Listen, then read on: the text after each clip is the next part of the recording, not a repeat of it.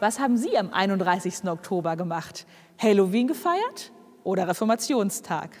Beides scheint ja in unserer heutigen Zeit ein bisschen in Konkurrenz zu stehen. Aber vielleicht kann man beides in Wahrheit auch ein bisschen verbinden. Heute soll es um die Frage gehen, wie wir als Menschen eigentlich überhaupt vor Gott bestehen können. Der Frage, die Martin Luther damals nachgegangen ist, die ihn umgetrieben hat und die ihn letztendlich zu seiner reformatorischen Erkenntnis geführt hat.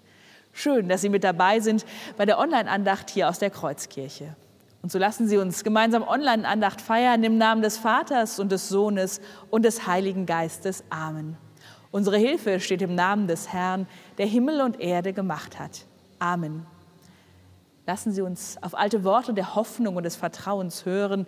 Ich bete mit Worten aus Psalm 46.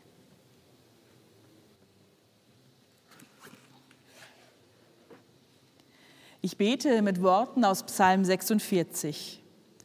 Gott ist unsere Zuversicht und Stärke, eine Hilfe in den großen Nöten, die uns getroffen haben.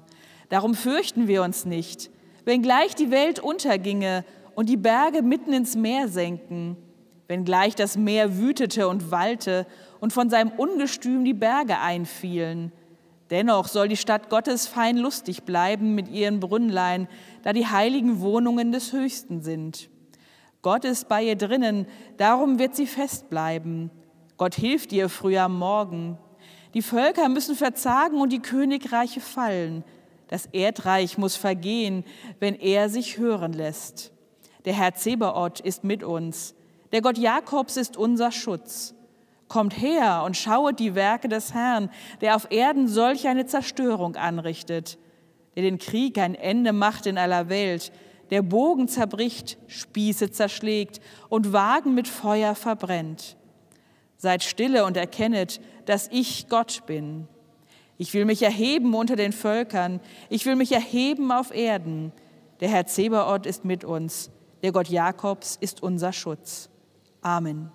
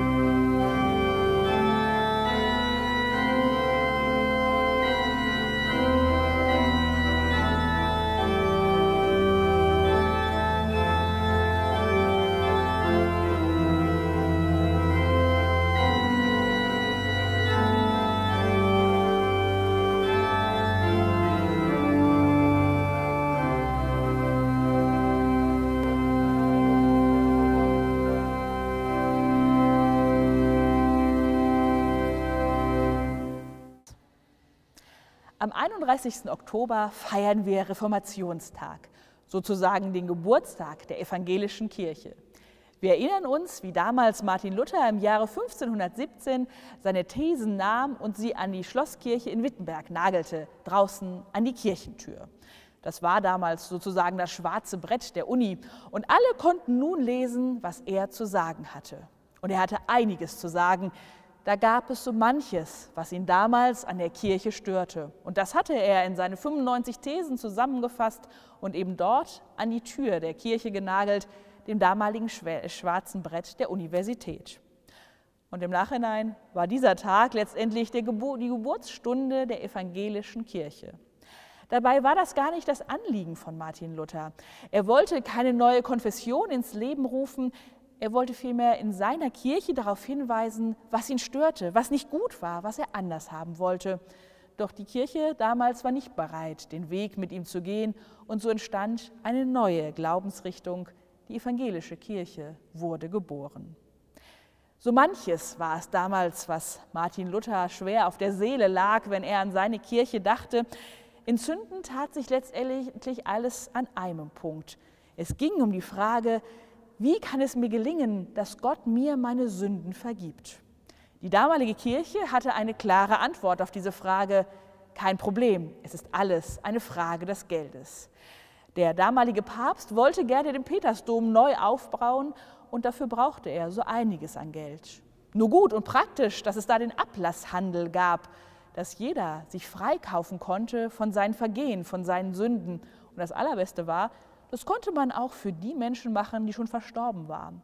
Wenn man sicher gehen wollte, dass der Vater, die Mutter, der Partner, das Kind, wer auch immer von uns gegangen war, auch ja oben im Himmel bei Gott anzutreffen ist, da musste man halt nur ein wenig Geld zahlen, am besten möglichst viel, damit man auch ganz sicher war. Und schon hatte man das Versprechen, die Garantie, dass der geliebte Angehörige nicht in der Hölle, sondern bei Gott gelandet wäre. Schön, wenn es so einfach ist, zumindest wenn man das nötige Kleingeld dafür hat.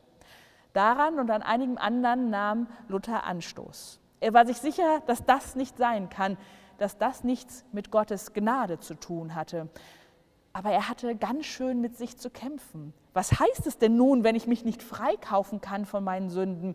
Ja, er bemühte sich, er bemühte sich reglich, ein gutes Leben zu führen, nicht zu sündigen, nicht gegen Gottes Gebote zu verstoßen, aber nur allzu oft gelang ihm das nicht. Ich denke, das kennen wir auch ein bisschen. Ich weiß nicht, vermutlich schreibt es auch uns nicht mehr jede Nacht um, wie wir vor Gott bestehen können, aber das Gefühl, Gott nicht gerecht zu werden oder einfach Fehler zu machen, die kennen wir alle nur zu gut, diese Gedanken, die sich daraus ergeben. Ich bemühe mich immer im guten Miteinander mit meinen Mitmenschen zu leben, aber auch ich kenne das. Wenn alles eigentlich gut ist, dann gibt es die eine Person, die es irgendwie schafft, den einen Knopf zu finden, den sie drückt, und dann gehe ich doch in die Luft, explodiere, beschimpfe und bin gar nicht gut drauf. Das tut mir hinterher oft unendlich leid aber trotzdem nimmt das gesagte Worte, gemachte Verletzung nicht zurück. Gut, wenn ich weiß, dass ich dann um Verzeihung bitten kann. Und gut, dass ich weiß, dass ich auch Gott um Verzeihung bitten kann. Luthers Angst in der Frage, wie kann ich vor Gott bestehen, mündete in der Antwort, ich kann vor ihm bestehen, weil Gott mich so liebt, wie ich bin. Von mir aus, von mir als kleiner Mensch aus, kann ich nichts tun, um vor Gott gerecht zu werden, wie er sagen würde. Ich kann nichts tun, um mir seine Liebe zu verdienen. Egal, ob ich fünf Häuser und zehn Autos habe, möglichst erfolgreich im Leben bin oder ob ich als Obdachloser auf der Straße lebe. Das sagt rein gar nichts darüber aus, wie Gott zu mir steht. Gott nimmt mich so an, wie ich bin. Egal, ob reich oder arm, egal, ob immer gefestigt im Glauben oder auch manchmal verzweifelnd. Und auch egal, ob ich Dinge tue, die wir vielleicht als Sündigen oder Sünde bezeichnen würden, solange ich es doch nur erkenne und bereue. Gott liebt jeden von uns so, wie wir sind. Und wir sind eingeladen, die Sünden, die wir begehen, das, was wir Schlechtes tun, vor Gott auszubreiten und ihm in seine Hand zurückzugeben. Wenn wir das tun, dann dürfen wir darauf vertrauen, dass er uns vergibt, neue Gemeinschaft mit ihm und auch untereinander möglich macht. Denn er liebt uns so unendlich stark und doll, dass wir gar nichts tun können, um gegen diese Liebe anzugehen. Das heißt nicht, dass wir immer machen können, was wir wollen und es ist immer alles automatisch sofort gut bei Gott. Nein, aber er gibt uns die Chance, unsere Vergehen eben vor ihm auszubreiten und dann dürfen wir, wenn wir das tun, auf seine Liebe vertrauen, die vor nichts Halt macht. Denn schließlich werden wir in einigen Wochen es wieder feiern, dass Gott selbst Mensch geworden ist, zu uns auf die Erde gekommen ist, das Zeichen schlechthin, dass uns nichts von seiner Liebe trennen kann, nicht einmal der Tod. Denn das kleine Kind in der Krippe, das wird später an Ostern auferstehen, auf das wir hoffen und vertrauen können, dass Gottes Liebe noch nicht einmal vom Tod Halt macht. So ist es für mich gar kein Widerspruch, Reformationstag und Halloween zu feiern, denn eigentlich ist für mich der Reformationstag nichts anderes als die Feier der unendlichen Liebe Gottes zu uns Menschen. Und diese Liebe ist stärker und größer als alle bösen Geister, die uns in dieser Welt begegnen können und auch größer und stärker als all die bösen Geister, die an Halloween so vor der Tür stehen können. Amen. Lassen Sie uns mit und füreinander beten. Ich entzünde ein Licht für die Kirchen Jesu Christi in dieser Welt. Großer Gott, wir bitten dich für die verschiedenen Kirchen, die verschiedenen Konfessionen, die es in dieser Welt gibt. Lass sie ihre Verschiedenheit akzeptieren und erkennen, was es doch Gemeinsames gibt, dass es um deine Liebe zu uns Menschen geht. Lass sie in versöhnter Verschiedenheit miteinander leben. Ich entzünde ein Licht.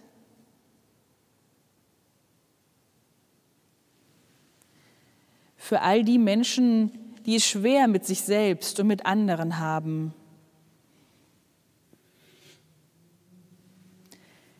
Wir bitten dich für die Menschen, die Schuld auf sich geladen haben, die nicht weiter wissen, die ihren Mitmenschen kaum mehr in die Augen sehen können, die Angst haben, vor dir bestehen zu können.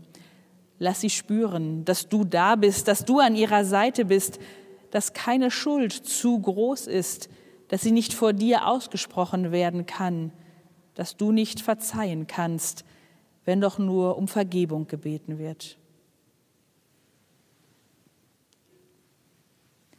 Ich entzünde ein Licht.